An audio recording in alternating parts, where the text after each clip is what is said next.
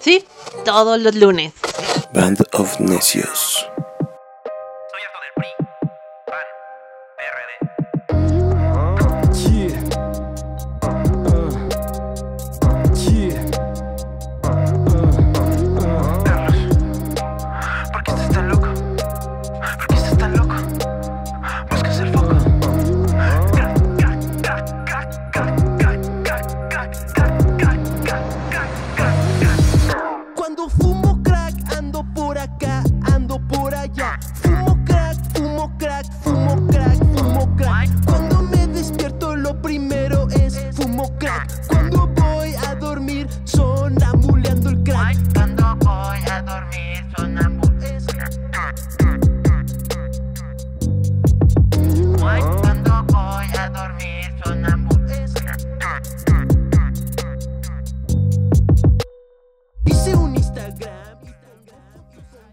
Pues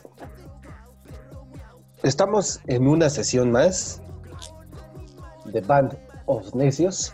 Gracias por escucharnos. Estamos muy contentos. Estamos viendo los números aquí eh, antes de comenzar esta sesión.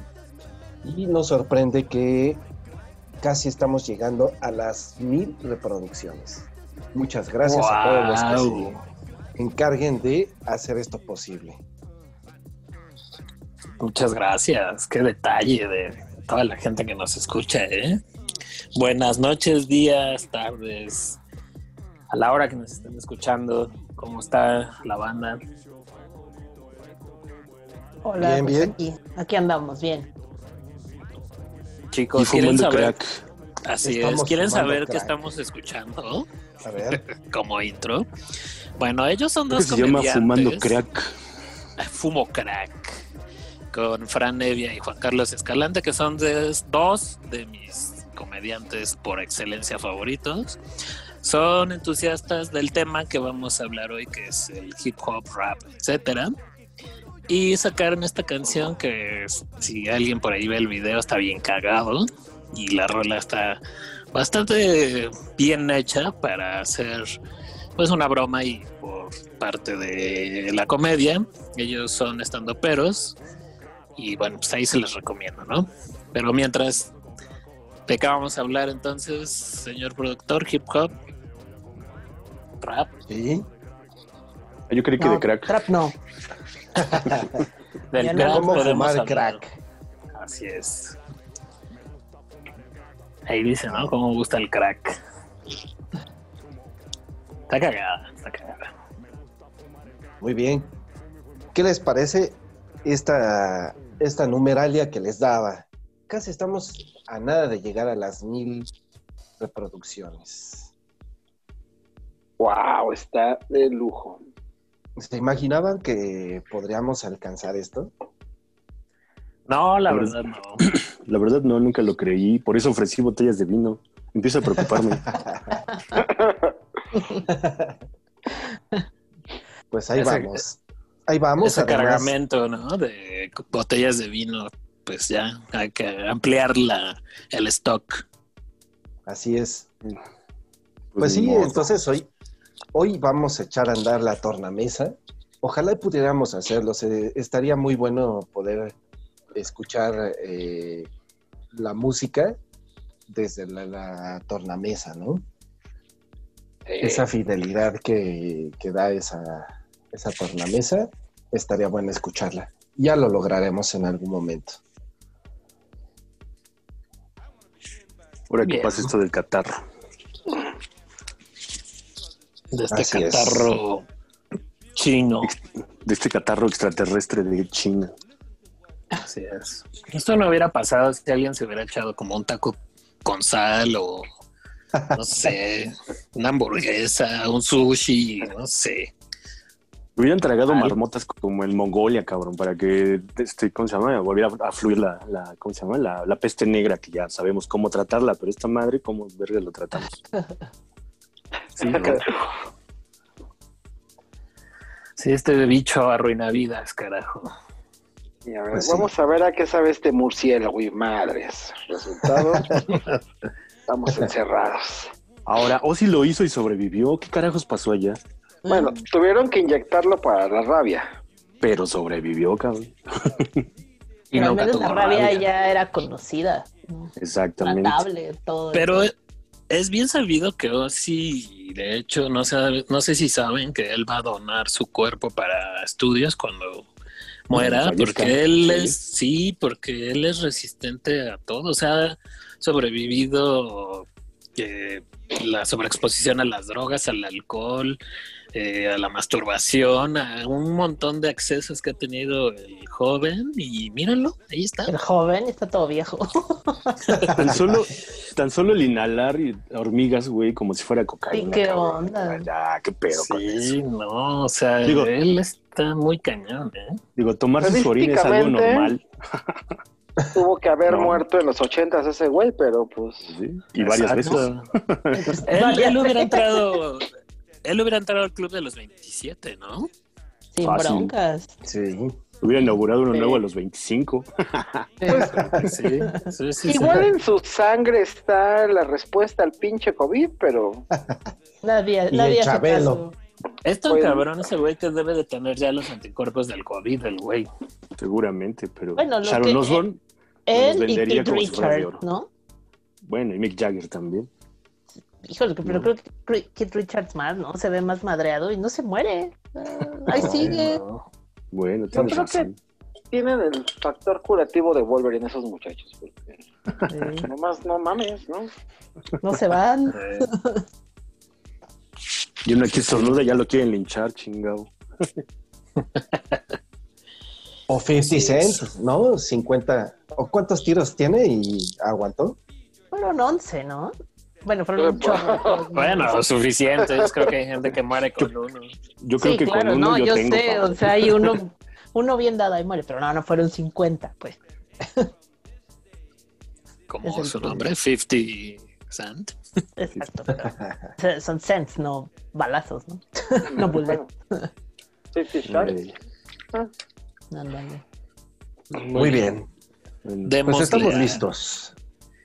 Hablando de Esto. 50 Cent, Así es. Fíjense que Démosle a los beats. ajá. ya que traes el tema a la mesa, Poncho. Sí, resulta Bueno. que el tema de este podcast es el hip hop, ¿no? Así es. Que nos gusta, ¿no? Yo soy entusiasta del hip hop porque en realidad no es mi especialidad, pero me gusta y tengo tengo mis favoritos. Yo sí es como mi, mi, mi gusto más. Yo creo que después de, del rock, lo siguiente favorito es el, el hip hop. Sí me gusta mucho, mucho. No, yo creo que no. Yo creo que es mi antítesis, yo creo. Sí, ¿de, de qué nos vas a hablar, Cristo? Bueno, al rato lo descubriremos, pero Exacto. Espera, espera. seguro, seguro estuvo complicado para ti. La verdad, algo. Mm. Bueno, pero es como Sí. cuando, cuando fue el de punk, que a mí me costó mucho trabajo, la verdad. ¿Sabes a quién no le costó nada de trabajo? No, no, no, A ni mí- idea.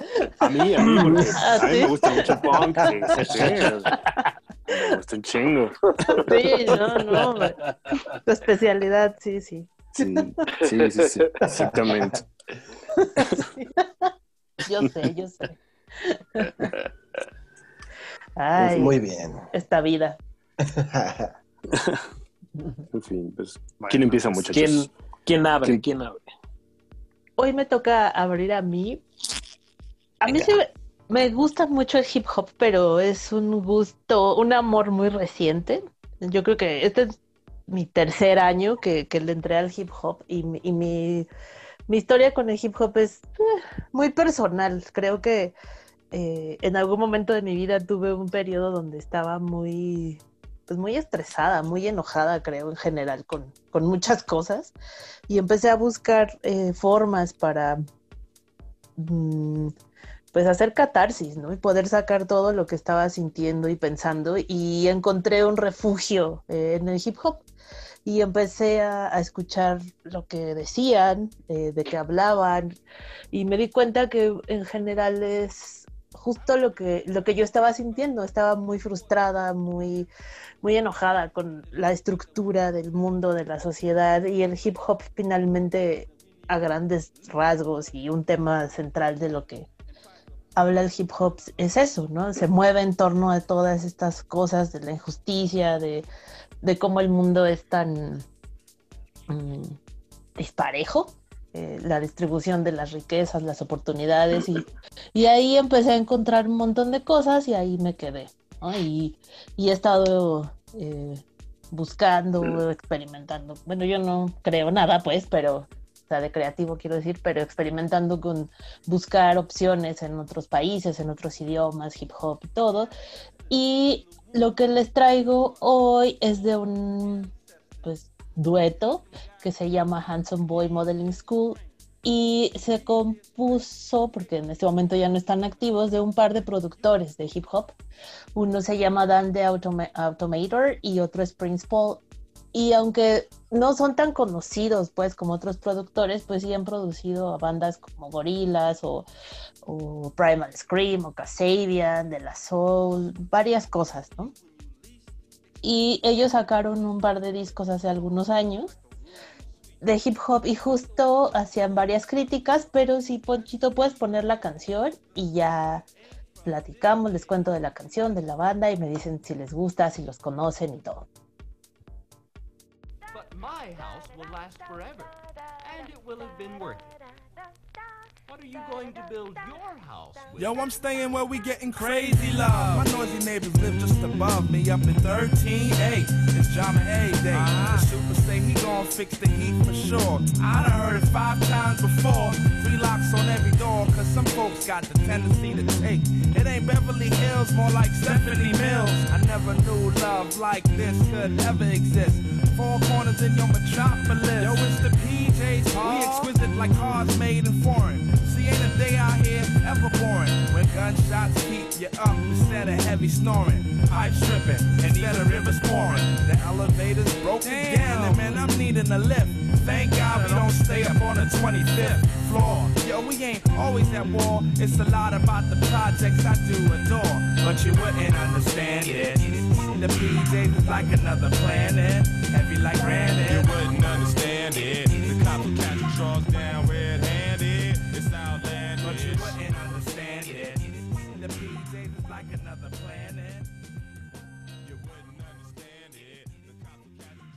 Pues así el sonido, eh, no sé tú qué opinas, Omarcito, pero a mí me recuerda mucho el tipo de producción de Jay-Z, por ejemplo, el, tipo de sonidos que genera. Eh, y, o sea, lo curioso es que Dan the Automator es de California y Prince Paul es de Nueva York y, y se fusionan, ¿no? Y es curioso porque ellos eh, se unieron en 1996 y fue como justo cuando estaba esta batalla de, de la costa este y la oeste, pero ellos se, se unieron en un proyecto y salió un sonido así como el que les, les presento. Eh, no sé qué opinen, amigos. ¿Les gustó o no? Sí, yo, yo ya los conocía. Eh, el proyecto se me hace bien interesante. Y sí, tienes razón, suena, suena como mucho a- al tipo de producciones que hace Jay-Z. Aunque ellos se me hacen mucho más elegantes, tienen como un estilo más refinado. Obviamente son productores de, de profesión. Jay-Z empezó siendo rapero y de ahí creció a productor. Y ellos empezaron siendo productores. Entonces, como que sí tienen una forma más elegante de hacerlo. Me gusta mucho, a mí me recuerdan mucho a, a este rapero Deltron 3000, que es el que colabora Mm. con Gorillaz a veces y eso. Sí. Y de hecho, en su disco, en el disco donde ven este track, tienen una colaboración con él que está bastante di- divertida. A mí me gusta mucho, me, se me hace como de ese hip hop elegante, decente, como mucho más correcto que, que lo que se conoce regularmente, ¿no? Estamos hablando de que el Sí. hip hop ha, ha tenido un boom en los últimos años, pero lo que más se conoce es, pues, gente como Lil Wayne y todos estos que empiezan con Lil algo, Lel algo. Exacto, y que van como para generaciones más nuevas, para chavitos, y ellos pues, van por otro lado, o sea, mucho, mucho más refinado, mucho más elegante, Y me gustan un buen, sí, muy chidos. Sí, y, y es, a mí algo que me gusta mucho de ellos es que, como dices, son muy, muy elegantes para producir, obviamente, pero los temas que tocan son fuertes, ¿no? Realmente su, su colaboración fue una parodia a la sociedad y, criticar muchísimo la, el consumismo, el materialismo y justo es- esta cosa que ahorita ya es obvia, ¿no? En el hip hop, que es dinero, dientes de oro, supercoches, este, tirar champaña en el piso, ¿no? Este, ese tipo de cosas. Y ellos eran una parodia a eso, incluso se vestían, ¿no? Así de traje y todo para sus videos, sus presentaciones, pero era e- en este sentido irónico, ¿no? Y, y esta canción que les, que les puse se llama The Project y se escucha súper elegante, pero en realidad está hablando de un gueto, de, de lo que pasa en el gueto y mm, e- es el lenguaje urbano, ¿no? De Project se conoce como justo a los guetos que se forman en, en las comunidades porque hay una estru- una forma de construcción en Estados Unidos que, que el gobierno, alguna instancia de gobierno es dueña de, de- de cuadras completas, se las renta a la gente, pero sí se, se mueve mucho ahí la prostitución, la droga, hay muchísima violencia y acaban siendo los guetos, ¿no? Entonces la canción habla de, de esas dinámicas en, este tipo de estructura de, pues, de la construcción, pues, en Estados Unidos, pero no, o sea, de, de entrada no te imaginas que esté hablando de eso, ¿no? Por cómo suena. Pero así eran ellos, muy, muy irónicos y siempre tenían invitados, como dice Omar, bien padres. En este disco también estuvo Mike D de los Beastie Boys, también hubo una colaboración con Sean Lennon. eh, en otro disco estuvo Pharrell Williams, este, un montón de gente como Cat Power. tenían, se movían en, obvio, son productores, ¿no? repetimos por millonésima vez, pues conocen un montón de gente, ¿no? Y, y su producción era bien interesante. Sí, sí. Sonidos limpios, bonitos, muy buenos. Bueno, ellos siguen produciendo a otros artistas, ¿no? Pero así en este proyecto, pues no han hecho nada ya en varios años. Pero ¿cómo la ven, amigos? Bien, a mí me, sí, a mí me recordó un poquito también a Gorilas. Ese sonido así como clarito, limpiecito, bien, o sea, me recordó un, un micro pedazo a Gorilas. Pero bien, suenan bien, no los conocía, pero sí estaría bien explorar un poco más. A mí ¿Te me gustó? Ah. la música. eh, se oye bastante chida la producción, como dices, Sara. Y se nota, se nota que, que le echan bastante, bastantes ganas a, a la producción. Por ejemplo, ahí se alcanza a escuchar eh, como una armónica Mm, y es como un loop, un loop, pero se oye muy suave y, y viene como, como que sube, baja muy suave. Tiene un, una- un, un buen momento. A mí me gustó esa parte, pero en general suena bien para mí. Sí, sí, sí. Y pues no sé, no sé, ¿te gustó Cristo o no? Yo sé que no es tu, tu, tu, ¿cómo No llamar? es, ¿Gusto? no es mi onda. No es mi onda. Ah, Sí. Se Sí. oyen bastante bien. eh, como dicen, se oyen muy clarito, muy nítido, a diferencia de otros eh, hipoperos. Yo creo que tiene mucho que ver que son productores, entonces yo me imagino que detallan hasta el último momento, ¿no? Entonces, Sí, pues se escucha cosa. bien. ¿Mandé? No, sí, que cada cosa está súper bien pensada y acomodada. Eh, exactamente. Eh, se la saben, se ve que se la saben, entonces, pues yo creo que suenan bien. Jamás me compraría un disco de ellos, jamás los escucharía, jamás los iría a ver, pero se escuchan bien. Ajá. No te preocupes, no van a venir. Ah. No te voy a invitar porque no van a venir, Cristóbal. Perfecto, me parece bien. Que se queden en su gueto. En su gueto. Pues ya no creo que vivan en un gueto, pero, Bueno, así le pero llaman. los conocen muy bien. Sí, seguramente. Sí, sí. Y pues esa es mi, mi propuesta de esta noche. ¿Tienes alguna lista ya hecha de música de, de puro hip hop, Sara? Sí, Obi, Ah, pues está. Obi, pero estereotípicamente le puse yo. Así se llama mi lista, yo. Yo le voy a poner como la rola que pusimos. Yeah. Ah,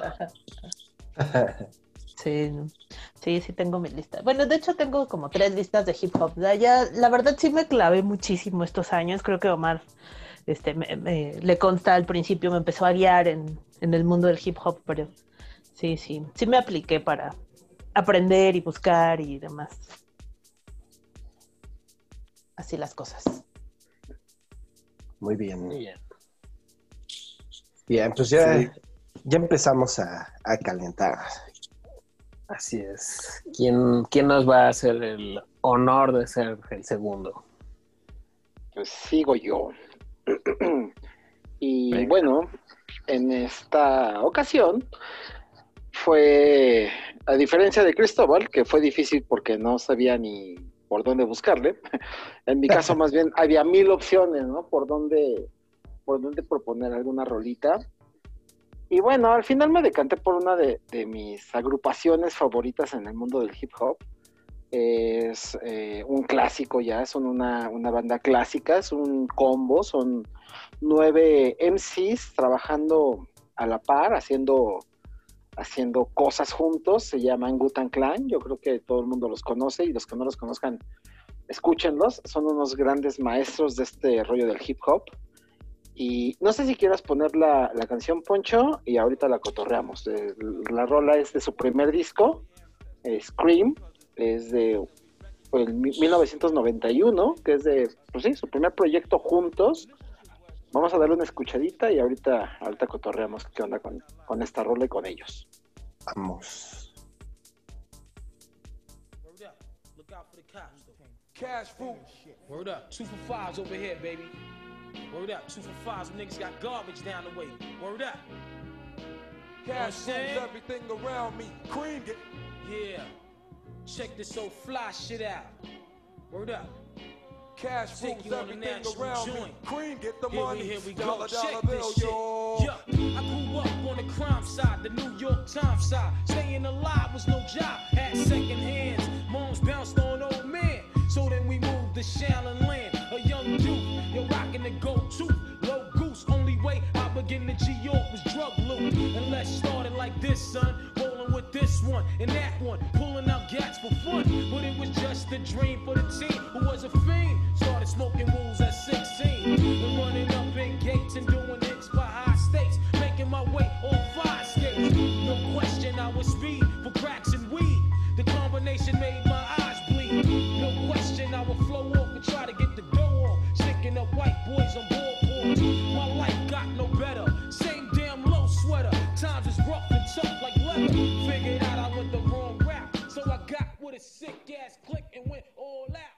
Yeah.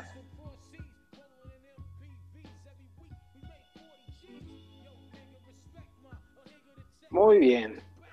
Pues esto es Scream, es una rolita de Gutan Clan, es su primer disco, Enter the Gutan Clan. Y bueno, les cuento un poquito de, de este grupo. Eh, Gutan Clan es un, es un grupo de nueve MCs. Se juntaron en 1991. Todos son de Staten Island, en Nueva York. Mm, Todos vienen pues de, de una vida licenciosa. Algunos se dedicaban a vender drogas, a- al robo eh, de vehículos. eh, bueno, pues ya saben, ¿no? La, la historia básica de, de la comunidad negra en, en Estados Unidos. Eh, el creador de todo, todo, todo el proyecto originalmente es Risa. Algunos lo ubicarán porque él ha colaborado, aparte de ser productor, de ser rapero, ha colaborado en cine, ha hecho películas, él actuando, él dirigiendo, pero también eh, es el que ha musicalizado varias películas de Tarantino, por ejemplo, ha trabajado muy de cerca. Tarantino produjo The Man with the Iron Fist, que es una película que él dirige, él actúa, y el soundtrack es maravilloso. Eh, Tienes y bueno, compita de Robert Rodríguez, ¿no? sí, sí, sí, es amigo de toda la gente Todos cool. los amigos. Exacto. Y bueno, él junto con sus primos, Giza y, y Rickmon, son, no es cierto, Ghostface son sus primos, deciden empezar a juntarse con todos sus amigos de, del barrio, que todos empezaban a rapear, todos iban por esta línea, Y bueno, terminan haciendo el combo. Les enumero, les digo quiénes son los, participantes de este proyecto. Ruiza, que es el creador. Giza, que es eh, productor, rapero y muy bueno. Old Dirty Bastard, que también es bastante famoso por colaboraciones que tuvo eh, a finales de los noventas. Old Dirty Bastard murió en el 2004, eh, tuvo una sobredosis de, de drogas y bueno, pues murió. Eh, Method Man, que también es un rapero bastante sólido y gran productor. Raekwon, que es eh, también, él ha hecho muchas cosas como, como rapero, como productor y colaborando con mucha, mucha gente. Ghostface Killa, que es de los más, eh, tal vez el más agresivo de toda, toda la, banda, pero también es bastante bueno y también es bastante reconocido. Inspecta Deck, que él se dedica fuera de Gutan Clan más a la producción. You God, él fue de los miembros, pues, básicamente con Risa, los que se les ocurrió la idea, pero después se peleó y se fue del grupo y luego regresó y es ahí un show. Y eh, al final, más taquila. Eh, son ellos nueve. Y bueno, una de las cosas como curiosas de estos muchachos, eh, ellos rapean o su lírica va mucho en el sentido social de cómo se vive en los guetos de, de Nueva York, cómo vive la comunidad negra, pero eh, a diferencia de muchos raperos, ellos no, no son los que utilizan el glam como, como símbolo, no andan por la vida con cadenas de oro y carros súper lujosos y bueno, con chicas sí, todo el rollo, pero no por este lado de vamos a presumir el dinero, sino, por ejemplo, todos ellos siguen como cierta filosofía, son veganos, únicamente fuman mota, no usan otras drogas, no toman café, o sea, como que cuidan mucho esa parte de su organismo más allá de la marihuana, que esto lo traen, aparte de que les encanta un poco siguiendo la, la filosofía Rastafari, que también pues, respetan mucho el origen del hip hop. Y bueno, pues en general esto es un poco la historia de ellos. Eh, independientemente del grupo, pues cada quien por su lado tiene muchos trabajos solistas, han hecho cosas interesantes. No sé si ustedes los conocían, pero pues ¿qué les parece esta rolita, muchachos?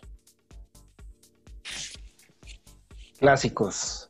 Bien buena. Digo, tendrías que ser, bueno, vivir bajo una piedra si no conoces algo tan claro. No, no sé todos los datos que tú acabas de dar, pero sí sé que existen y que es parte de la historia del hip hop, ¿no? Sí, sí, sí.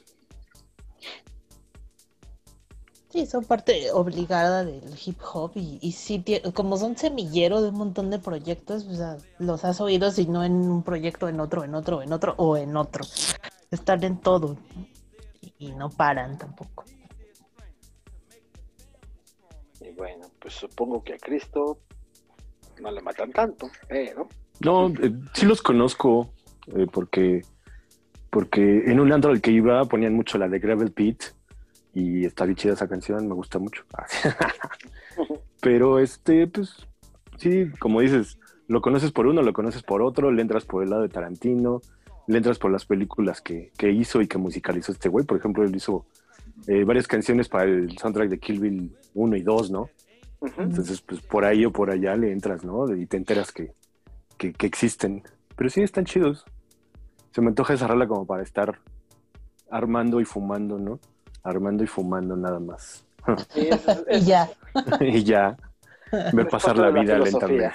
Exactamente, Que tanta falta nos hace, ¿no? Y exacto. todos relajados gritando, eh, what's up? Exactamente, güey, algo así, algo así. Ay, qué dos miles. Esos locos, locos dos miles, carajo. Ajá, Eso habla mucho de mi edad, ¿verdad? Carajo. De la de todos, ¿no? Por la Pero si selección teníamos- musical, ¿no? Pero si teníamos nueve años en los dos miles, cabrón. Claro. Claro. Seguro. Unos, unos chamaquitos. Nueve años fumando, creo. Ay, ay, ay, en fin. Mamá, no es cierto. Ah, sí. De tu madre así de, mi hijo sí, sí se droga por Sí se drogaba el güey. Ese no era petate quemado. Eso me hacía raro que comiera pozole todos los días el güey. ¿Para qué quería tanto Qué- orégano? sí. ¿Para qué se traía el orégano? Pero aparte Ay. el Wu-Tang Clan es como el sonido refinado, entre comillas, pues bien ya trabajado del hip hop de gueto, ¿no? Que era muy, muy callejero. Bueno, Del gangsta, ¿no? Tal vez. ajá. Y- Sí, sí, y sí. aquí ya suena con forma, pues no, no tan en bruto, ya es como el diamante de, de eso, ¿no? No tan ya se crudo. pulió. Ajá. Eh, y, y lo chido es que, por ejemplo, en sus discos, en cada canción, los nueve que colaboran tienen una frase, tienen algo, o sea, aunque sea coros o algo, pero los nueve terminan rapeando siempre. Y eso está muy chido. ¿Cómo le haces para en cinco minutos meter a nueve güeyes a rapear y tirar todo un discurso, ¿no? Está, bastante interesante ese rollo. Pues esa rola que les digo. ¿no? La de Gravel Pit, todos participan y hasta les da chance de meter a una chava a hacer un coro, ¿no? Entonces, Sí, sí, sí. Está, está bien buena esa rola. De hecho, co- con, ellos sí es de, de, pues, de esos proyectos de hip hop que puedo escuchar rola tras rola, tras rola, tras rola, y, y no importa tan las veces que las escuche, me siguen encantando, no, no llega el nivel de aburrirme, siempre encuentras algo como, ah, no le había puesto atención a Joshua Esquila en este fraseo, no sé, siempre encuentras como algo nuevo con ellos. Muy Y bien. aparte el estilo de cada uno está ahí siempre. Así. Sabes quién, quién es cada uno, pues. Sí, ya sí, que te su- acostumbras. su tono de voz, su agresividad para cantar, eh, lo, lo fuerte de su frase o de sus letras, lo, lo distingues inmediatamente. ¿no? Sí, es algo bien padre. De cuando colaboran 10 vatos, pero sí los puedes diferenciar, ¿no? Bueno, yo 9, pero dije 10 al azar, ¿no? Sí, creo, que eso solamente me pasa con los Beastie Boys, pero son tres. ¿no? Bueno, eran tres. Eran Eran tres. tres. Pero acá son Bueno, nueve y y- dices, órale. Siempre pasa con Eminem, ¿no? Cuando colabora así sea 12 personas en la rola, sabes que es ese güey. Ah, bueno, Sin pero Eminem, ¿no? Eminem tiene un estilo muy, muy peculiar. Muy peculiar, sí. Que de hecho, Eminem era otro de mis ideas para hoy, pero es difícil porque sí es muy bueno, sí me gusta mucho, pero quería irme con algo más clásico. Sí, sí, mismo caso, ¿no? Yo pensé en un proyecto de Eminem, pero igual dije, al final, pues, otra cosa, otra cosa. Para Bien, variarle un poco. Muy bien. Muy bien. Pues estamos por comenzar.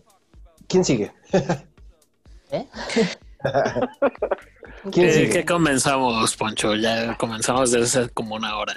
¿Estás armando el pozole o qué, Poncho? Caramba. Sí. El pasito vacilador ya te dejó un poquito. Pues ya, ya rola, ¿no? ¿O qué? Ahora, Ok, pues me parece que es mi turno, ¿cierto? ah, pues Así es. Ok, bueno, ah, sí fue complicado, no porque yo sepa mucho de hip hop, como bien lo dije, pero sí hay cosas que en la semana ya haciendo como el recuento de qué me gusta en el hip hop,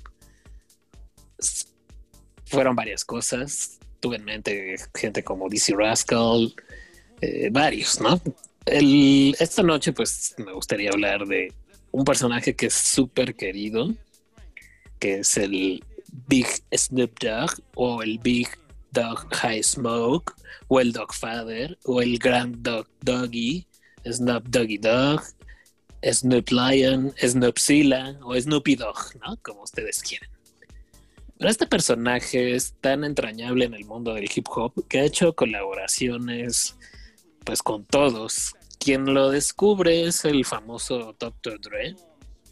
Y bueno, con él graba un disco que es eh, icónico por las colaboraciones. Pero entre cosas que a mí me llaman la atención de Snoop Dogg es que él puede entrar a cualquier mundo, ¿no? O sea, él entra al mundo de la moda, del hip hop, eh, series de televisión, hasta en la lucha libre de la WWE. Ha participado, él fue el host en WrestleMania 24 y le fue muy bien, ¿no? La gente estaba muy contenta con él, ha interactuado con muchas de las superestrellas de WWE. eh, insisto, es un tipazo, a mí me cae muy bien, creo que es eh, de los tipos que hace colaboraciones eh, por aquí y por allá. Es más, ya hasta llegó con la banda MS, que Oh, yo sí, no me está bien había... chido.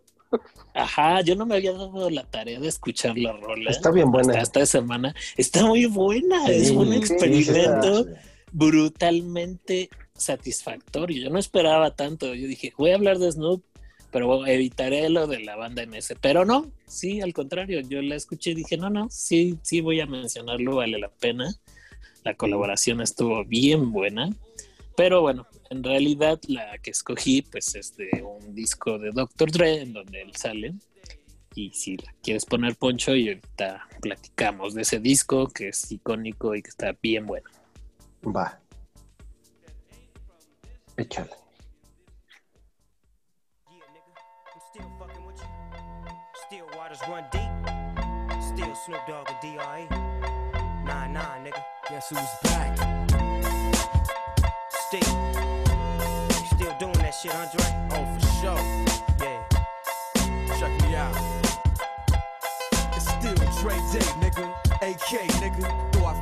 grown can't keep it home a lot. Cause when I frequent the spots that I'm known to rock, you hear the bass from the truck when I'm on the block. Ladies, they pay homage, but haters say Dre fell off. How, nigga, my last album was The Chronic.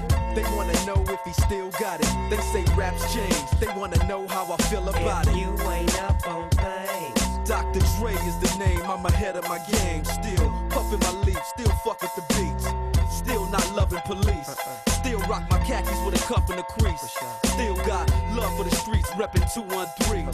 Still the beats bang, still doing my thing. Since I left, ain't too much change. Still, I'm representing for them gangsters all across the world. still, Hitting them corners and them lolos, girl. still taking my time to perfect the beat.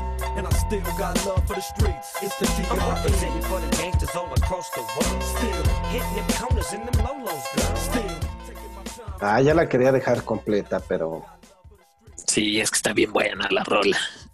Nada Ay, más otro escúchala. dato, otro dato curioso con WWE es que eh, WWE tiene un salón de la fama en donde cada año enaltecen algunas de las figuras y la, bueno, se le llama introducirlos al salón de la fama, ¿no? Él fue el primer músico que estuvo ya este, inducido al salón de la fama de WWE. Y bueno, este disco que es de Dr. Dre, tiene muchas colaboraciones, ¿no? Está por ahí Eminem, eh, ¿quién más está por ahí? Bueno, tiene una cantidad Está Enorme, Dogg, está Warren G, este, pues toda su comunidad, toda la gente que él ha producido en algún punto Hitman, ¿no? colaboraron en este en este disco de Dre. Mary J. Blige, por ahí anda.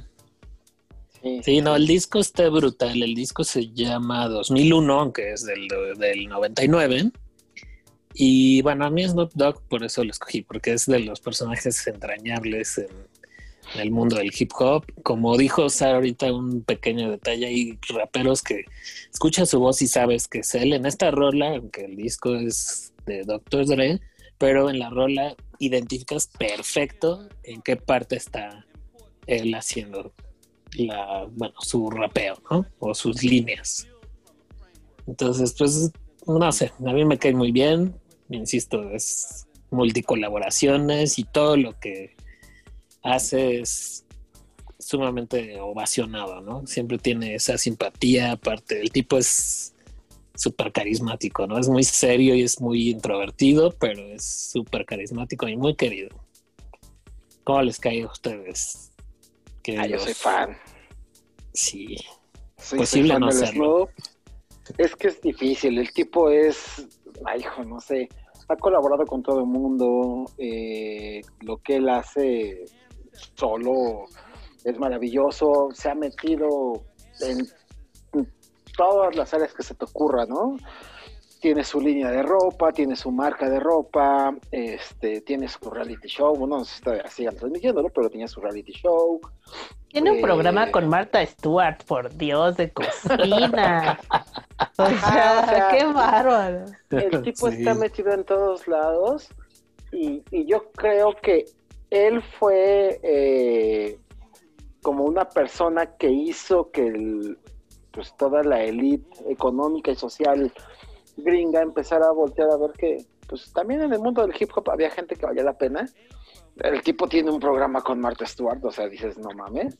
Mm. Eh, ha hecho de todo, todo el mundo lo conoce, todo, todo el mundo lo quiere. Cuando fue el show o el desmadre que se armó costa este, costa oeste, Tupac, Biggie, este güey estaba en medio. Eh, y, y, pues, lo vio como espectador, dijo, no voy a tomar partido. Este, mis Yo a los dos los la- quiero. Exacto. O sea, yo colaboro con costa este, costa oeste. Este, yo pues nomás me hago un lado, ¿no? Tipo súper pacifista aparte, ¿no? Exacto. Eh, su, Jamás su en un conflicto. Exacto. Y ese conflicto estaba muy cabrón. O sea, eso, eso dividió pues el movimiento hip hop en Estados Unidos bien cabrón en, en su época. Y... Eso mató gente. O balazos. O sea, iban y tal cual, ¿no? Así de, Exacto. oye, me caes mal, pa, pa, pa, pa. Y él fue uno de los que trabajaron para, para superar ese conflicto y para unir de nuevo como todo el movimiento. Ahorita ya está como en una paz bastante alivianada, ya está muy chido todo el movimiento en Estados Unidos, ya se propagó a muchos lados, a muchos estados, pero él es uno de los de los que participaron directamente en el vamos a pacificar este pedo, porque no podemos seguir así. Así es. Ah, entrañable, insisto, es un personaje muy querido en la comunidad y pues a mí siempre me quedó bien. Es un tipazo. Yo he de confesar que de los primeros raperos que empecé a, a escuchar ya en serio, más allá de, de Control Machete, que fue pues, con lo que realmente yo empecé a escuchar hip hop, eh, cuando empecé a meterme ya en el movimiento gringo del hip hop, lo primero que escuché fue Snoop Dogg y Ice Cube. Y ya luego fui entendiendo cómo estaba el pedo, pero con, con el Snoop sí fue de, ah, este güey es genial. Y a la fecha, o sea, no fue One Hit Wonder, es un tipo que lleva chingo mil discos, chingo mil proyectos, y, y todos son muy buenos. Así es. Sí, no hay una colaboración que se le vaya buena, ¿no? Incluso lo que decíamos la- con la banda MS está sorprendentemente buena la rola, qué cosa. Sí. Está bien chida. Sí, caray. Aparte, hay mucho que aprenderle a esta camada, ¿no? Porque la verdad es que en este documental que, está en Netflix, eh, la verdad es que tiene una muy buena lección de, todo lo que ha sido la historia de toda esta, esta familia que inició, ¿no? El, el- el hip hop y que está presente desde los 80, pero y la permanencia, todo lo que han hecho, por ejemplo, pues Snoop Dogg, lo que, lo que se dice, ¿no? Eh, todo el éxito que ha tenido, pero desde dónde han empezado, dónde están ahorita, todo lo que es el hip hop, no solamente en Estados Unidos, sino lo que ha trascendido, ¿no? Y, Claro.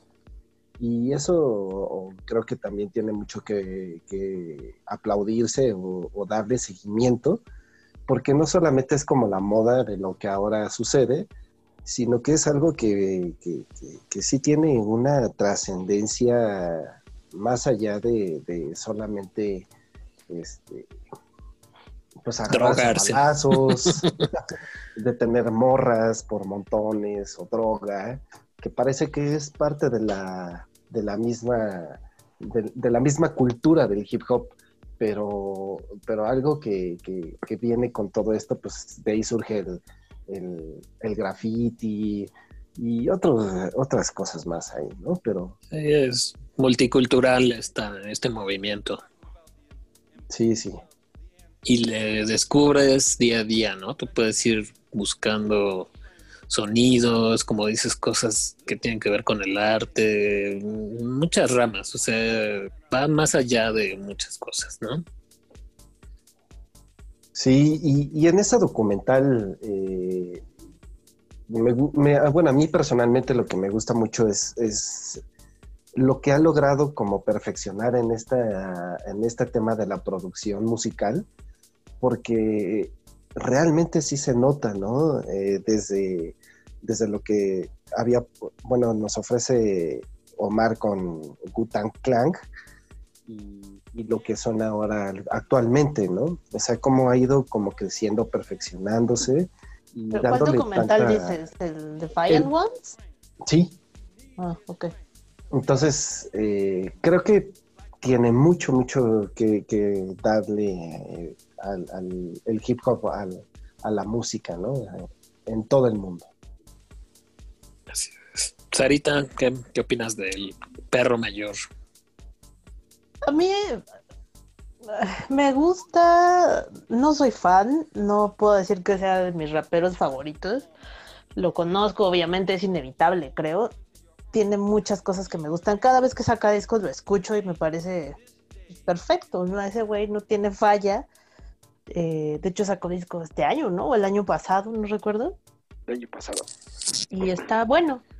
Y sí, está en todo, lo respeto, pues, pero honestamente no es de mis raperos. O sea, no está en mi lista de raperos favoritos, pero, pero sí, obvio. Me gusta, lo topo. Este, y te- digo, es inevitable conocerlo y respetarlo, ¿no? Hasta, así como dicen en películas que ves sale, en documentales que ves sale, todo va a salir en algún momento. Y eso sí es increíble de él, que sea tan versátil. Y Sí, tan libre sí. también, eso es algo muy padre. De, de Sí, su sí. persona. Así es. Cristo, sabemos que no te gusta, pero Ay, ya me despertaste. Este.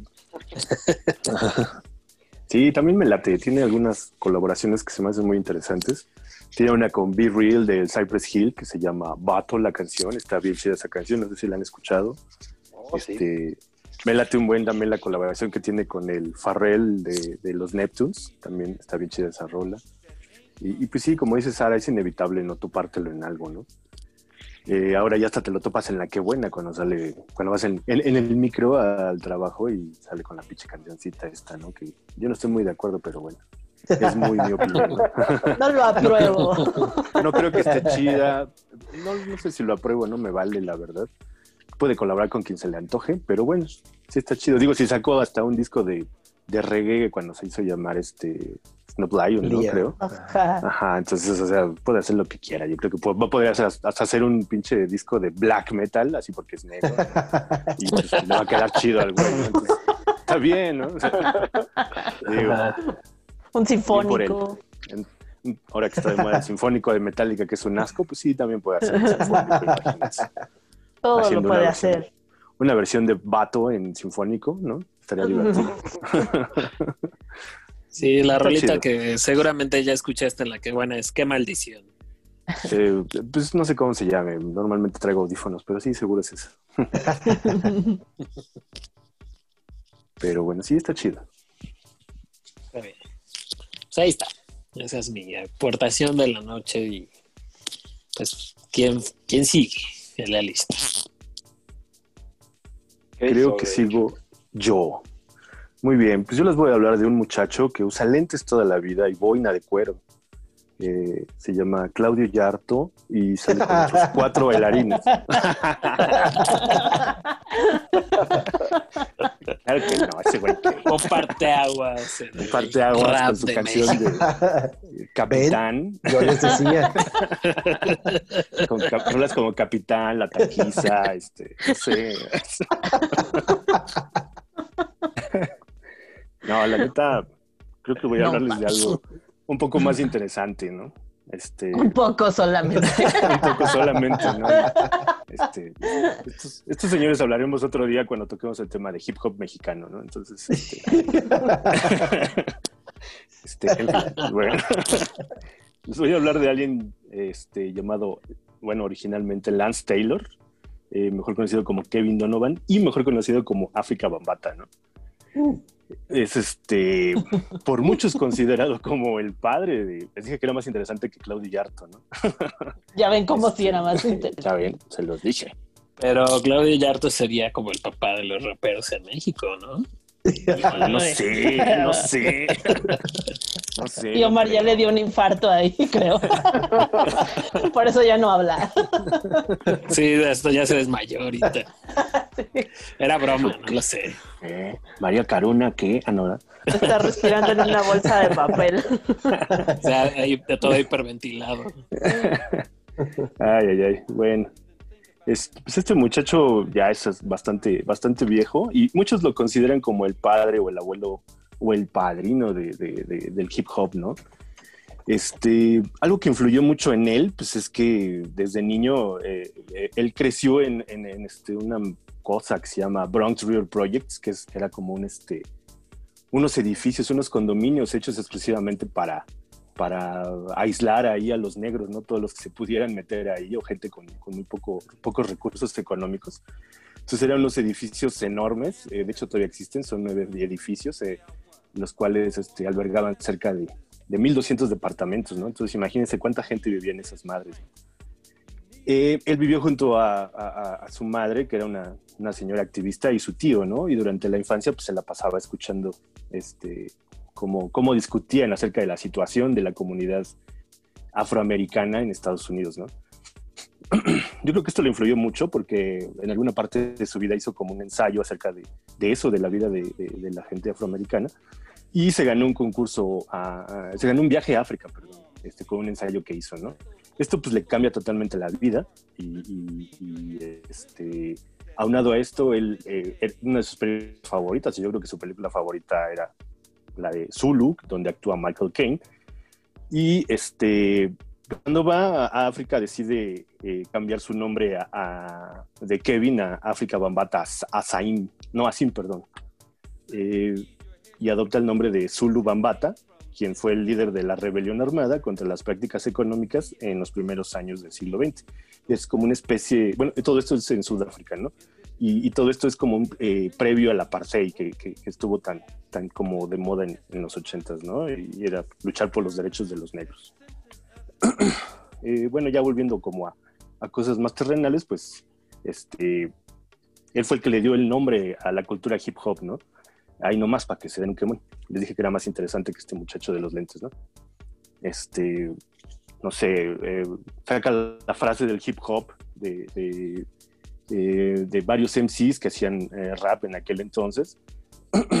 y este, y, y- y así la traducción tal cual sería como hip, eh, sería como lo novedoso y hop significaría el brinco, ¿no? La traducción literal sería algo así como un salto innovador, ¿no? Y en esto, pues, él incluía los cuatro elementos básicos, ¿no? Para hacer hip hop. La música de los DJs, eh, el- el- la rima de, de los, de los MCs eh, y la poesía también, el baile de los B-Boys y las Big Girls y el graffiti, ¿no? Él fue como el que se le ocurrió mezclar estos elementos para alejar a los, a los muchachos de, de las pandillas y de las drogas, ¿no?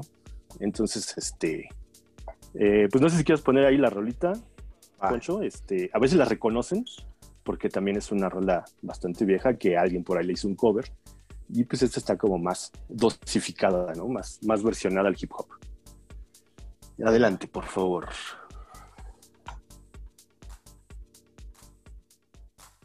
No matter how hard you try, you can't stop us now.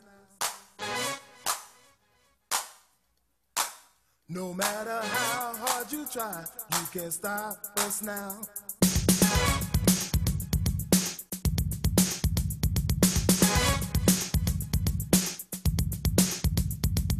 Renegades of this atomic for renegades. Renegades of this atomic age. This atomic age is for renegades.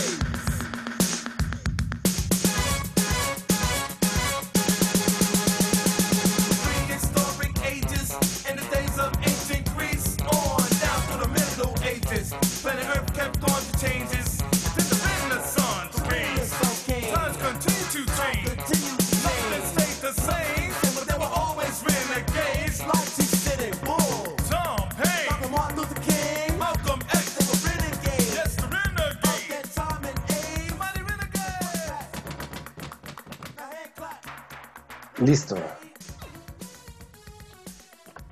Este, ¿qué les pareció esta rola? ¿La ubicaron? ¿No la ubicaron? ¿La conocían? ¿Conocían a este muchacho África Bambata?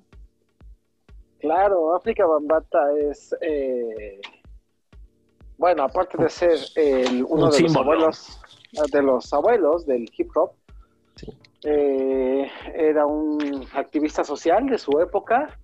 Él es el creador del Zulu Nation.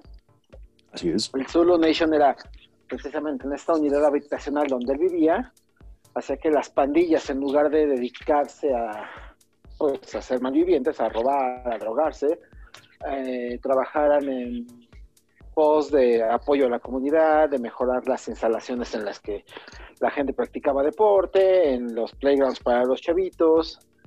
Y bueno, es un tipo, África Bambata es uno de los tipos más importantes para el mundo del hip hop. Los abuelos originales son África Bambata, Grandmaster Flash y DJ Cool Herc. Cada quien desde su trinchera y desde su barrio, porque esto se dividía en barrios, eh, hacían lo suyo, pero el único que realmente tenía activismo social era África Bambata. Entonces es muy, es muy reconocido por ese lado, sigue vivo al día de hoy, sigue trabajando como activista social, ya no se dedica tanto a la música, de repente tiene por ahí algunas presentaciones, pero lo suyo va más en el, en el rollo social, en pos de la comunidad eh, negra de, de Nueva York. Y bueno, pues esta rola, vamos, todo el mundo conoce la versión de los Rage Against the Machine, Exacto. pero esta versión está bien chida. Bueno, y también a esto, bueno, independientemente de su, de su activismo social, a él es al que como que se le atribuye la onda de los breakbeats, ¿no? El, hacer una base con una canción y, luego encim- encimarle otra y sobre eso estar ahí este, cantando, ¿no? Eh, Yo creo que sin este, esta innovación que hizo en, en los ochentas, eh, eh, como en el ejemplo de esta canción, pues no pudo haber bandas como los Chemicarnales o como el Prodigy o como este, ni el Fatboy Slim, ¿no? Que, que es lo, a lo que se dedican, a pichar discos y agarrar pedacitos de canciones para mezclarlas y, y hacer una canción sota, ¿no? Y, que la fiesta nunca acabe.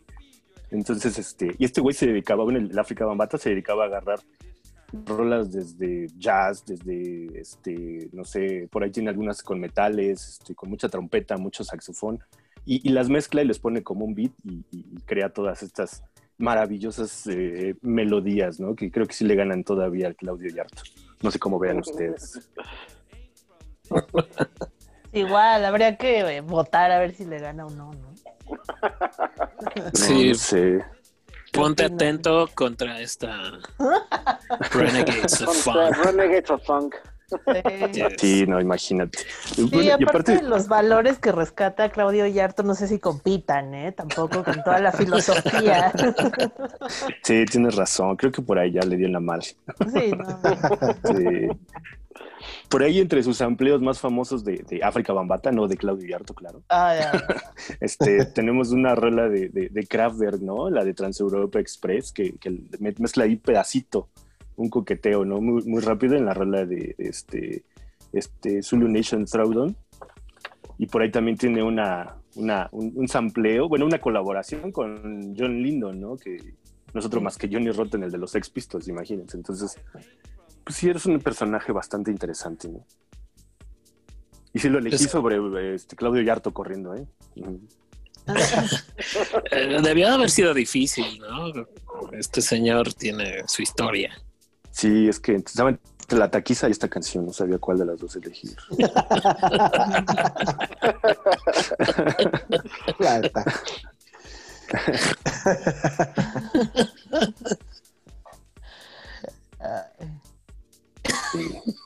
Está chido el, el África Bambata. Es Cuando que puedan, entrenle. Esa generación es como... No sé si se acuerdan que en uno de los primeros capítulos hablábamos de la transición entre el reggae y el hip hop. Así Eh, es. estos tres masters, África Bambata, Grandmaster Flash y DJ Cool Herc, son exactamente la generación que, que hace que el salto sea notorio.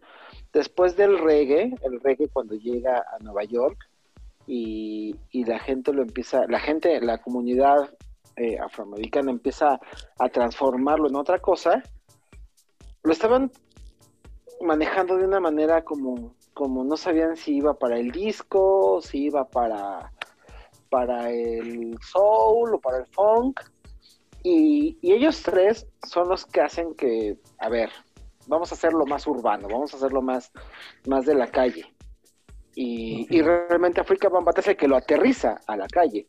Grandmaster Flash y DJ Cool Herc hacían lo suyo, pero ellos solamente eh, se dedicaban a hacer fiestas y a trabajar mucho eh, el tema del scratch, pero África Bambata es el que lo aterriza a, a la calle, el que lo lleva a, pues, pues sí, al barrio, a, a la A calle con la gente. Exacto, y aparte le da esta, esta carga social, que es una de las cosas que a mí más me gustan del hip hop, que está lleno eh, de, de- contenido social. Y él es el que lo muestra más claramente. Y obviamente es, él es el que hace precisamente, como, como dices Cristo, él es el que establece que para que el movimiento sea hip hop debe, tener eh, breakbeats, debe tener MC, debe tener B-boys y B-girls y debe de haber graffiti. Debe de ser expresión urbana en pues, toda la extensión de, de- de- del concepto, ¿no?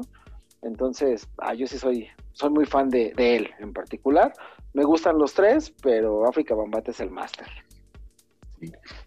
Algo que bien mencionaste ahorita y que es bien interesante y yo no, no tenía conocimiento, es eso que mencionas sobre em, que las pandillas se dedican a, a hacer el bien, ¿no? En lugar de estar ahí de, de rémoras. Y eso está bien padre, ¿no? Y que alguien lo logre convirtiéndose en un estandarte, en un símbolo, eso es bien interesante en esta parte del hip hop, ¿no? Y cómo influye también eso en la cultura este pop y de muchas cosas, ¿no? Porque todo eso que mencionaste suena como a un capítulo de Los Simpson, ¿no? Entonces ahí te das cuenta que hasta un escritor de Los Simpson está basado en ese tipo de historias, etcétera. Está bien padre, está bien interesante, ¿no? Cómo va ligándose una cosa con otra y sí, me, me agrada eso, ¿no? Descubrir que pues este mundo del hip hop tiene cosas bien chingonas, ¿no? Sí, no todo es niggas, motherfuckers, eh, bitches y, Balazos. y Y balazos, Niker. ¿no? sí, o sea, no, es un, es un pedo bien, bien completo del hip hop. Es, a, mí, a mí me, se me hace muy interesante la cultura, eh, pues porque agarra como muchos elementos eh, sociales, fashion también, tienen mucho que ver con la moda, tienen mucho que ver con, con lo que está pasando. No, bueno, ahorita está muy de moda, pero eh, esto es algo que existe desde, básicamente desde que nacimos, desde los finales de los setentas. Sí, bueno, es que ahorita es moda, pero realmente es un movimiento cultural. Es, estamos hablando de una sociedad completa, que es la, la sociedad afroamericana, ¿no? Entonces sí, No. no, no es nada más así como, ay, este modelo de tenis y esta cosa y esta canción y este güey. No, son No, y, y ya toda la de vida hoy de un chorro de gente. permea ya no solamente a la, a la comunidad afroamericana, sino, eh, digo, vemos el caso de los Beastie Boys o de Eminem, que son blancos haciendo hip hop, y no hip hop vacío, cosas serias. No, no. Y, y esto es llevado, digo, también en algún otro, en algún otro podcast hablamos de, o al menos yo, hablé de, de una rapera francesa con una carga social muy fuerte, o Latinoamérica, en Latinoamérica se hace hip hop muy chingón también, eh, en Europa se hace hip hop muy chingón, Mm, en Oriente también se hace, no sé si tan chingón, la verdad no le he entrado, pero hip hop se hace en todos lados. Este, Sí, sí. Y, y la onda es que no, no es tanto por la moda, sino más bien como es una forma de expresión un poco más a la mano de la gente que viven en cuestiones marginadas, que viven en situación marginada, situación de calle, y está mucho más a la mano que acceder a, un instrumento y hacer, hacer rock, ¿no? Digo, al menos eh, creo que eso es parte de, del por qué mi romance con este, este movimiento sociocultural, que a principios de los 90 recuerdo que la gente la escuchaba precisamente con ejemplos como Claudio Yarto y lo que pasaba aquí en México y decían, ah, qué divertido, pero no, no es divertido, o sea, este es un tema que va, trasciende más, de, más allá de lo divertido y de la fiesta, tiene un, con- un contexto mucho más grande, o así lo veo yo.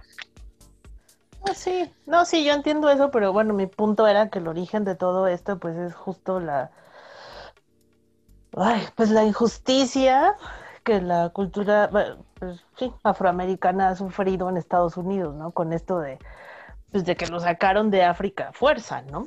Y el conflicto que les ha generado a lo largo de un montón de generaciones estar lejos de eso y y justo la relación que tratan de tener con su origen, ¿no? Y que les ha costado un montón de trabajo y, y, el, y el hip hop ha sido una válvula para pues, de escape o de conexión o de un montón de cosas con, con ellos mismos como sociedad, como cultura. Y sí, se ha extendido y justo como dices, es muy accesible.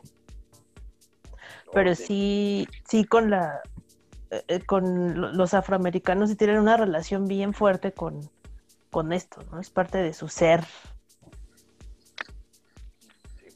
Así es.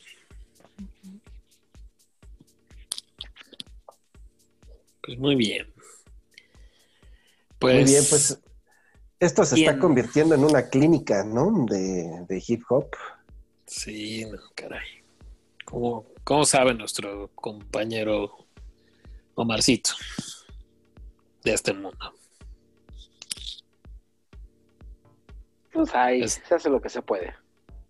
¿Con qué nos vas a sorprender, señor productor? Porque siempre eres el estelar. no, no, no. Ya hasta este punto creo que ya nadie llega. Entonces, este, pues vamos a seguir con los clásicos. La verdad es La que- chilindrina cuando hizo su rap. ¿No? ¿Quién Memo fue Ríos. La chilindrina. Sí, por ahí hizo su disco incluso, creo. no sé. Pero sí era también parte de la pseudo corriente de rap que había aquí. De los beats. Así es. Muy bien, pues no, pues yo, eh, como les decía, escogí al otro clásico como la otra, el otro ala de, del hip hop, que es Grand Master Flash. Para mí es uno de mis favoritos. eh, me, me gusta mucho África Bambata, pero me quedo con Grand Master Flash, que para mí es eh, el, el- el que también le pone el, no sé si la cereza al pastel, pero pues él se, él se comprometió mucho en buscar lo que hoy conocemos, lo que es todo eh, la base del hip hop. Eh, hizo todo un estudio, de hecho creó una, una teoría eh, que la llamó Picaboo. Entonces esta teoría eh, le hizo una, tiene una técnica que es como del reloj, así la llama un poco más o menos. Y pues esto es lo que conocemos en lo que pone una canción y le da la continuidad con otra canción, pero sin quitarla. Es un, eh, él creó lo que se conoce, no me acuerdo cómo se llama en inglés, pero las tornamesas, si ustedes ven, hay una palanca que lo posiciona hacia la derecha o a la izquierda de las tornamesas. Antes ya se ocupaba así, pero Grandmaster Flash se encargó de hacer todo un proceso de hacer, de cortar cables, de probar y creó pues lo que ya conocemos, ¿eh? entonces la base del hip hop, de, del, dubstep, de, del drum and bass y todo lo que se vaya generando de este tipo de cosas por el, por el tipo de teoría que él hizo. Entonces, eh, bueno, pues ya con el tiempo, con, con lo digital y en los avances tecnológicos, pues se ha ido perfeccionando, pero pues tenemos todavía vivo al creador de esto. En el 2009 hizo un disco que, que, pues no, so- no, no fue muy, muy bien eh, recibido. Eh, tiene, hay varias críticas no muy favorables, pero Eh, de ese disco me gustó una canción que se llama We Speak Hip Hop. Y lo interesante es que eh, invita a, participar a raperos eh, de varios países, de España, de África. Pero vamos a escucharla y ahora seguimos platicando.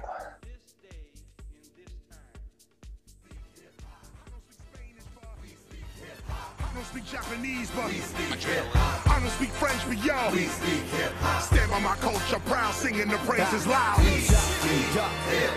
Micken i mixcheck, mixcheck Ett och två, ett och två liv på micken Ingenting som du kan ändra på. Ut med det nya, in med det gamla. Men snabba på, ta mig fram på svenska Ur Brooklyn var vi snackar samma språk. Rappar med gubbar i samma ålder som mamma Pappa. Var 15 år när jag lärde dem som rappar till 15 år och rappa. Inga konstigheter, lägger det babba babba ha ha ha. Och du blir imponerad som en mother mother Si quieres mi respuesta es un poco de hip, un poco de hop Es una bella mezcla, aunque para algunos chicos de hoy en día solo es rap Para muchos todavía es una forma de pensar Hip hop es orgullo, es el murmullo del barrio Explícito, ritmo negro revolucionario Es el funk, el rock, es el reggae y el jazz Es cultura de culturas, música de músicas flash I don't speak Swedish, but we speak hip hop. I don't speak Spanish, but we speak hip hop. I don't speak Japanese, but we speak hip hop. I don't speak French, but yo, we speak hip hop. Stand by my culture, proud, singing the praises loud. Yeah, yeah, yeah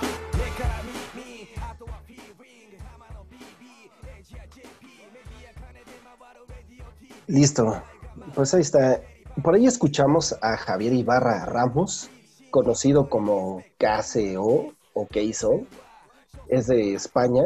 Él está activo desde el 93 y pues es uno de los más reconocidos en España en, este tema del hip hop.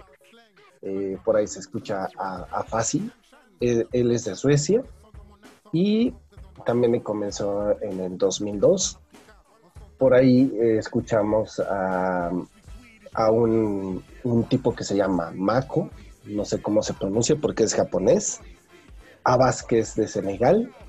Entonces, eh, esta es una de las canciones como más representativas de este disco, que sale en el 2009, y pues la, la, la opción, bueno, lo, interesante de aquí de este disco, pues es esta canción, porque es la que más eh, tiene como lo representativo de, de- meter a, promesas o, o gente que está haciendo eh, el hip hop en todo el mundo y que pues es muy representativo, porque lo que ya hemos dicho, eh, más que solamente música, pues se vuelve un movimiento social, ¿no?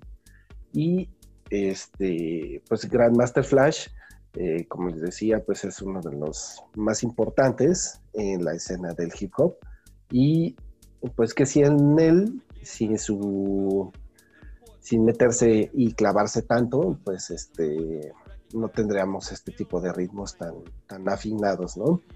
Y en, en unas horas o en los próximos días les estaré colgando allí en la página de Facebook un- una clínica que se hizo, que está grabada en, en YouTube, donde explica así a detalle qué es su técnica y hasta te enseña cómo tú con tu tornamesa lo hagas sin tener una computadora de frente.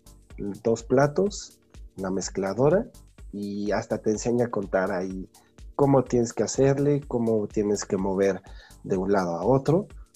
Entonces está muy interesante y aparte te explica su teoría. Tiene un pizarrón ahí y te dice qué tienes que hacer, cómo lo, lo creó, cómo fue haciéndole paso a paso.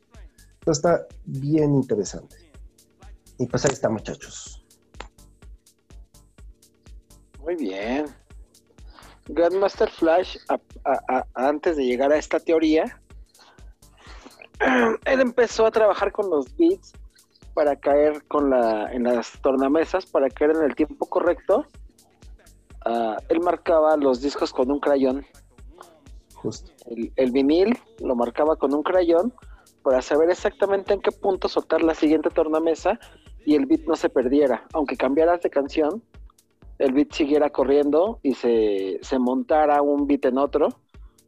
Eh, digo, esto es una técnica de, de los setentas, antes de que Rústica, existiera- Muy rústica, pero Efectiva. eh, efectiva. O sea, ese güey encontró la forma de medir el, el timing de las rolas y para mezclar en vivo, él cuando empezó a trabajar, cuando empezó a hacer sus fiestas, lo que hacía era únicamente ponía música, todavía no había MCs. Únicamente ponía música, la gente iba, bailaba, las fiestas las hacía en su departamento. Igual como África Bambata era un, así un complejo de edificios, de departamentos chiquititos tipo Infonavit, pero en Nueva York. De interés social. Exacto. Y hacía fiestas para sus amigos y únicamente ponía música, montaba discos y la gente iba, pagaba y bailaba. Grababan las cintas y luego las cintas de manera los cassettes se, se distribuían entre el, pues entre toda la banda de manera underground. Él no estaba consciente de que estaban grabando sus sesiones y únicamente hacía música y fusionaba, hacía mixes, hacía versiones extendidas, compraba dos viniles del mismo y hacía que la canción de cinco minutos durara 30 minutos porque fusionaba una canción, una tornamesa con la otra y su técnica era esta, marcar con un crayón el timing para que la canción nunca se perdiera. Y pues eso es el principio. Ya después África Bambata crea el breakbeat, que es eh, el montar una canción sobre otra, pero ya no la misma canción, sino una canción diferente que respetar el beat. Es, es el porqué de la importancia de estos tres DJs. DJ Cool Herc también hizo lo propio. Él lo que inventó fue, de hecho, el primero que empezó a invitar gente a frasear durante sus presentaciones fue DJ Cool Herc. En sus fiestas, en su barrio, hacía esto, esto mismo que se iba fusilando, iba a las fiestas, aprendía la técnica, luego él iba, lo hacía en su fiesta, pero aparte él fue que invitó a un MC a, rapear. Y, y sin colaborar los tres, porque eran barrios diferentes y eran como barrios enemigos, fueron creando todo el movimiento. Y la gente que iba a una fiesta iba a la otra, iba a la otra, iba a las fiestas de los tres a final del día y se iban aficionando, iban em- eh, empezando a frasear o a improvisar líricas sobre los beats, mientras había otros tipos que se dedicaban a bailar y hacer pues el breakdance. Eh, los b-boys, las b-girls, empezaban a, a bailar, otros empezaban a inventar frases y ellos seguían trabajando con la música, seguían haciendo, haciendo música de discos que ellos no habían compuesto. Entonces, pues este es el origen realmente del hip hop y pues por eso la importancia de estos tres muchachos. Sí, aparte, eh, pues también hacían esto de las sound system, ¿no? De, de armar carritos o carros, tocaban en las canchas de básquetbol eh, o donde pudieran hacerlo, pero pues su idea como African Bata, Bambata era pues este, compartir la música, ¿no? Entonces, este, pues es, es la base, ¿no? Totalmente. Como decía, creo que es como, como una pequeña clínica sobre los inicios de este, de este género, ¿no? Sí. Po- Podríamos hacer otra parte, creo, ¿eh, chicos? Sí, cómo no. Sí, es un mundo, es un mundo. Ahorita que ya mencionó los MCs, ya ese es otro mundo también, ¿no, Omar? Pues es que, eh, híjole, la, la, la cultura se fue dando casi sin querer, poquito a poquito, y fue sumando y fue sumando y fue sumando. Digo, originalmente solamente eran los breakbeats, era la música. Todo el mundo recordará en los ochentas cuando estuvo como sonando el, el breakdance, que era esto, la música. Y después se sumaron los MCs y empezó el mundo de, de- ya del rapeo, de, del fraseo, de expresar lo que se te ocurría o lo que sentías o lo que experimentabas en tu comunidad mediante lírica, pero montada sobre un beat que algún DJ había producido. Y luego venía el mundo de los B-Boys, que era la gente que bailaba y hacían concursos de baile. Y, y luego se suma el mundo del graffiti, que era no solamente era marcar tu barrio con unas letras feas, sino ir estilizando las letras que plasmabas en las calles sí, es tu barrio, sí, es tu placa, sí, es tu zona, pero la vas a marcar de la manera más estética posible. Entonces esto evoluciona, puta, el, la cultura urbana de esta época está permeada por todos lados por el movimiento hip hop, ¿no? O sea, eh, te- tenemos ejemplos clarísimos como un Banksy, que ya es un, un artista pop, que sus obras se venden carísimas, pero él empezó grafiteando. ¿Y el grafite de dónde crees que viene? Pues viene de, del hip hop y de los 70s y del Bronx y de Nueva York. Que ya Banksy lo llevó a Inglaterra y lo hizo famoso, pues es otra historia, ¿no? Pero, pues sí, eh, o sea, hay gente que no, tal vez no le ha dado, dedicado el tiempo para investigar un poco, hacer un poco este análisis, pero el hip hop, pues está tan presente en estos días y permea tanto la cultura contemporánea, eh, no solamente en el mundo de la música, sino en el mundo del diseño, en el mundo del arte, eh, en el mundo de la poesía, en el mundo de la literatura, en el mundo de la política, que pues está muy cabrón. Digo, y esto es hablando únicamente de música. Ya si nos empezamos a clavar en temas más filosóficos, ¿de dónde viene el hip hop en cuestiones ideológicas y literarias? Bueno, tenemos para otros tres o cuatro programitas, ¿no?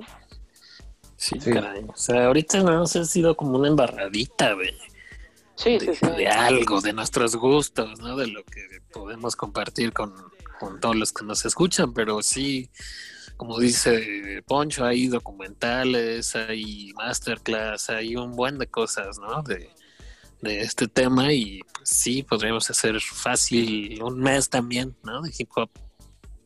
Es que, de hecho, a final del día creo que si, si, si nos claváramos mucho, podríamos aventarnos un mes de metal. Un mes, Sí, un mes de ya, por hip eso, hop. o sea, recuerdan que yo dije que había que hacer un mes de metal. También, pues, sin broncas, podríamos hacer un mes de hip hop, ¿no? Sin pedos, ¿eh? Un mes de calor, ¿qué les parece? Oye, creo que tienen cuatro canciones, no mames. No, güey, tienen como 10 discos, cabrón. No mames. Ah, no, no mames, no. Neto, neto. ¿En serio? Oh, por Dios. Yo ubico el entrarle así. capitán y ya. Ponte atento eso para que yo Ah, ponte atento. Sí, son las que ubico. Tienen discos, tienen discos que no funcionaron y ahí están guardados, güey, pero sí, tienen, tienen varias cosas. La televisora de la por cierto, Jusco también, les ¿eh? hizo varios que ya nadie peló, ¿no? No mames. Por eso te digo, sí, como dos o tres, más los otros cinco que hicieron en Televisa, ya son ocho por lo menos. Bueno, pero ahí debo decir algo a favor de ellos, que finalmente a quien se le ocurrió esto, que seguramente fue el señor Ruiz de Llano o alguien así, pues tuvo esa visión de decir esto casi no ocurre en el país, entonces vamos a ver qué, qué- qué ocurre. Y lo cierto es que fue un éxito esa cosa, ¿no? O sea, supieron meter algo diferente que la gente dijo, ah, mira, este, hay otro género, existe otro género, aparte de la balada que habla de amor todo el tiempo, ¿no? Híjole, yo creo que para mí, para mí el, el movimiento de México nació con control machete, no con esos güeyes. Ah, no, sí, sí, sí, Ah, pero a lo que no me refiero... No, no, a lo que me refiero es a que alguien tuvo a bien a sacar provecho de eso. Un y- producto, ¿no? Alguien, Sí, claro. alguien lo tropicalizó y lo convirtió en la mexicana y salió esa chingadera. Claro. Ya, o sea, Pero al final les funcionó, güey. O sea, vendieron y te vendían la idea de que era Era el rap, rap. en español. Sí, pero sí, porque no, ni que siquiera es- hip hop, decían rap. Sí, sí, era que rap. era rap en español de México, etcétera. Ajá. ¿No? Ay, sean el máximo representante del rap en español. Sí, no, qué cosa tan horrible, ¿no? Sí, ¿no? O sea, es como ahorita fuimos de lo sutil a lo grotesco, ¿no? Con estos señores. Sí, exactamente. Sí. Y aparte era eso y, y Albañil Ice y Mexi Hammer, ¿no? Todo el tiempo sonaba en todos lados. Yo creo que Vanilla Ice hasta tiene mayor eh, legitimidad porque pues al final el dude pues sí era blanco y todo, pero al final él sí quería hacer eso, ¿no? Y estos dudes de Caló pues eran un producto, eran algo prefabricado que se hacía en este país, era lo usual, ¿no? lanzar a alguien, decir, a ver, tú no escribes ni nada, nosotros te ponemos todo, la música, composición, etcétera. Te ponemos el escenario, la gente, y tú solo muévete, mueve tu boca y ya, porque ni siquiera cantaban en vivo. Mueve tu boca y luego cantas, ¿no? Pero eso era la cultura en México de Sí, musical. sí, sí. O sea, finalmente era impuesto, era lo que se veía. todavía es. Ah, sí, pero digamos que ahorita ya tenemos la opción de tener una plataforma y cada quien decidir, pero en ese entonces tú no podías decidir, o sea, si tú prendías la tele o el radio estaba eso, entonces ahora ya no, ahora tú, tú puedes decir, no, no quiero escuchar eso y me pongo a escuchar otra cosa de las 300 mil opciones que hay en una plataforma, ¿no? Y aparte hay varias plataformas. Pero ahora te obligan a usar la plataforma. ¿no? Sí, sí. Eh, no sé, es un, es un pedo ahí de tecnologías.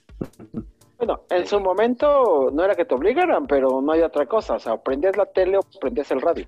No había más. Claro, es que es lo que les comento. O sea, al final, eso era lo que nos metían a chaleco y pues eran las opciones que teníamos. Pues como no, si estaba el pinche programa ese que empezaba a las 12 del día y acababa a las 12 de la noche, ¿no? Presentando sus pseudo artistas. y o sea, y era pues, el siempre lo mismo, ¿no? ¿Empezaba a las tiempo 12? estaba. A veces empezaba a las 12, hacían especiales de Juan Gabriel y de Luis Miguel y todo el tiempo estaban así, o sea, Ay, y los no. entrevistaban y, y cantaban, y decían que cantaban además, ¿no, güey? Los ponían en escenarios así bien culeros y, y madre y media, no, no, pinche porquería. Es más, ¿por qué me estoy acordando de eso, chingado? Yo no me Es acordaba la- de siempre domingo. Es el enojo. Vivimos una. México vivió una etapa súper oscura con todo Sí, ese sí, asunto, ¿eh? Créanme Sí, que sí. eh, Sí, yo que lo viví de morro, sí. A mí siempre me han visto raro por no escuchar lo que la gente común escuchaba y de ahí. De ahí en adelante es que uno tiene como que la idea de que debe de haber algo más, ¿no? De lo que nos ponían o nos metían a fuerza. Sí, pues dímelo a mí, imagínate. Sí, no. No, no, no. En fin, Muy bien. así es México. Pues bueno, amigos, para que se desintoxiquen de, de esas cosas, escuchen. De la taquiza. De la taquiza. La taquiza. Eso me suena muy cagado. No me recuerdo de la canción, pero bueno. Ponla, ponla, Poncho, ya, chingue su madre. No, sí, para no, cerrar, Poncho. Que no vamos es, a pero contaminar este, este podcast. ponla. Además, No, hombre. oigan, y ahorita No, hombre, Claudio vaya haciendo. así llorando, ¿no? Todo emocionado. Cancelo mi suscripción a Spotify. Ah, A lo mejor eso nos dispara, ¿no? Poner a calor. Y las formas de amor. sabe, en una de esas. En una de esas ya tenemos que comprar un camión de botellas de vino, cabrón. No, no, mejor no lo pongas. no, no, no. no. Está bien. Muy Pues bien. algo más, una rolita más que quieran agregar o ya nos vamos. Pues la taquiza, güey, yo no la conozco. Ah, Sí, es- ya tengo curiosidad. ¿Qué pedo con Yo también, güey. ¿cómo se llama? A ver, a ver. Híjole. Debe de estar ahí en Spotify, ¿no? Ah, cómo no. Pues ahí va, muchachos. Pero esa dice ahí en vivo, amigo. ¿Queremos escucharla en vivo? Uh, Es para. Es para disfrutar la calidad. ¿Eh?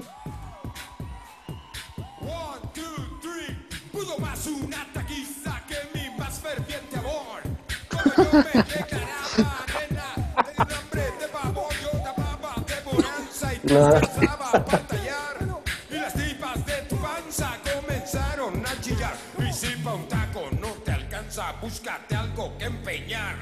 Al frente a los tacos, yo te daba el corazón, tú en lugar de recibirlo. Te metiste hasta el rincón para decirte que te quiero, ya te tuve que alcanzar. Hasta ya, somos adultos, ya. ya, ya no estamos en los ochentas. mi Ah, querido productor. Poncho, de- Poncho Velasco. Dinos, aún hay más, por favor. Ya ni me acordaba de esa frase. Se los advertí.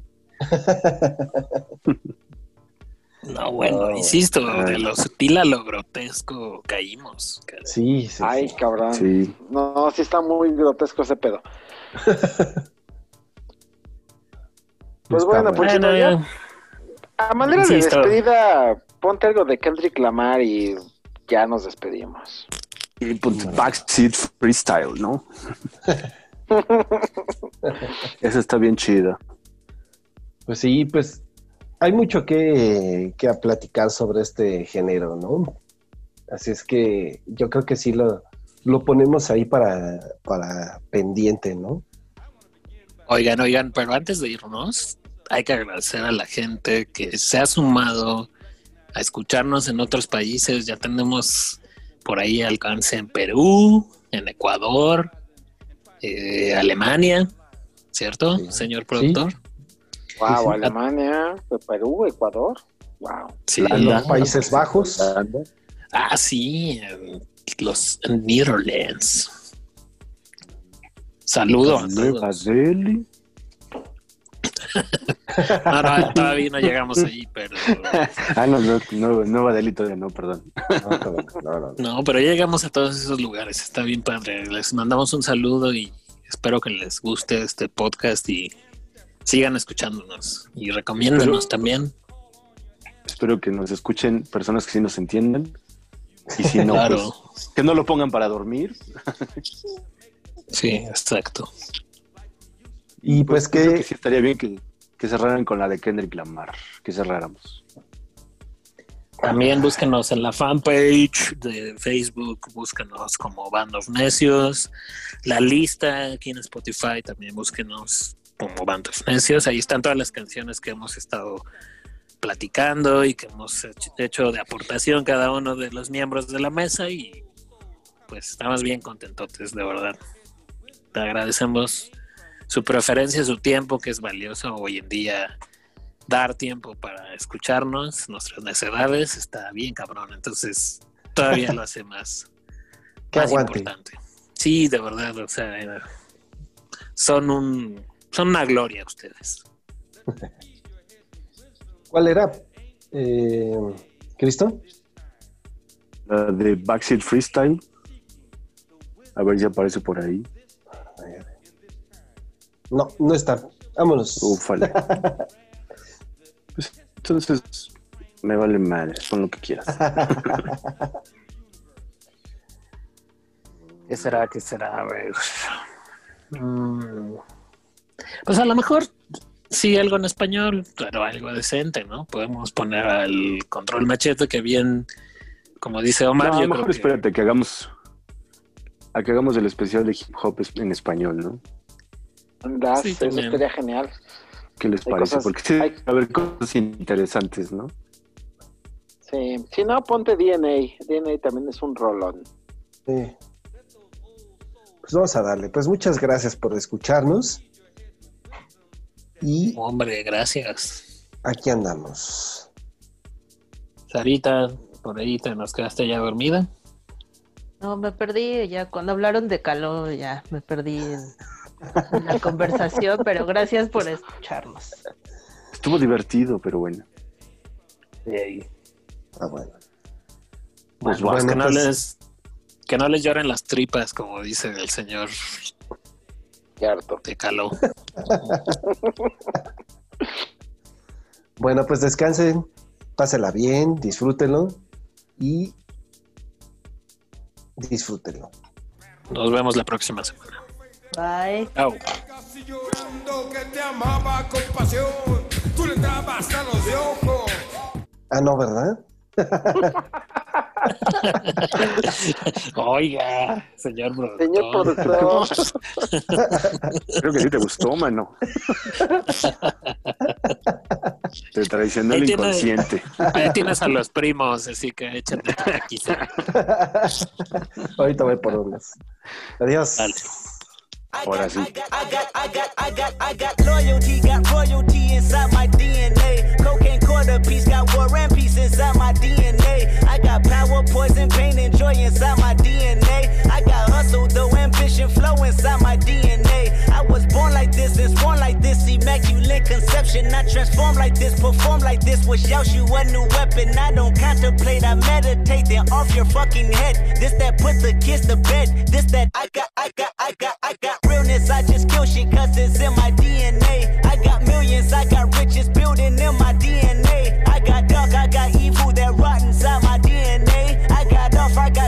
some heart inside my DNA. I just win again, then win again like Wimbledon I serve. Yeah, that's him again. The sound the engine in is like a bird. You see fireworks and Corvette tires skirt the boulevard. I know how you work, I know just who you are. See, use a, use a, use a bitch. Your hormones probably switch inside your DNA. Problem is, all that sucker shit inside your DNA. Daddy probably snitch, heritage inside your DNA. Backbone don't exist, born on side a jellyfish I gauge.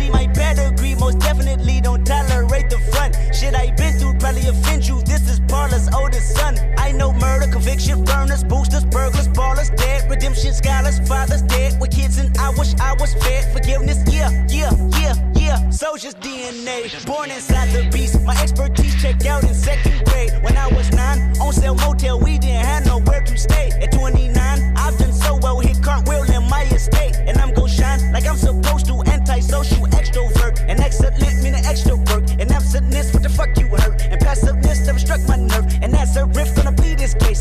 case. My power's here on earth. Salute the truth from the prophecy. I, I got loyalty, got royalty inside This is my why DNA. I say that hip hop has done more damage to young African Americans than racism in recent years. I live about my fucking life. This is my heritage, all I'm inheriting. Money and power, the mecca emeritus. Tell me something, you motherfuckers can't tell me nothing. I'd rather die than to listen to you. My DNA not for imitation, your DNA an abomination. This how this where you in the matrix, dodging bullets, reaping what you're sowing, stacking up the footage, living on the go and sleeping in the villa, sipping from a Grammy, walking in the building, diamond in the ceiling, marble on the floors, beaches out the window, peeking out the window, baby in the pool, Godfather goes, only Lord knows I've been going hammer, dodging paparazzi, freaking through the cameras, eat it four daughters, Brock wearing sandals, yoga on the Monday, stretching to November, watching all the snakes, curving all the fakes, phone never own, I don't conversate, I don't compromise, I just penetrate, sex, money, murder, these are the breaks, these are the times, level number nine, look up in the sky, tennis on the way, sentence on the way, Guinness on the way, motherfucker, I got winners on the way, you ain't shit without a buddy on your belt, you ain't shit without a ticket on your plate, you ain't sick enough to put it on yourself, you ain't rich enough to hit the ladder skate, tell me when destruction gonna be my fate, gonna be a fate, gonna be a fate, peace to the world, let it rotate, sex, money, murder, our DNA. Band of Necios.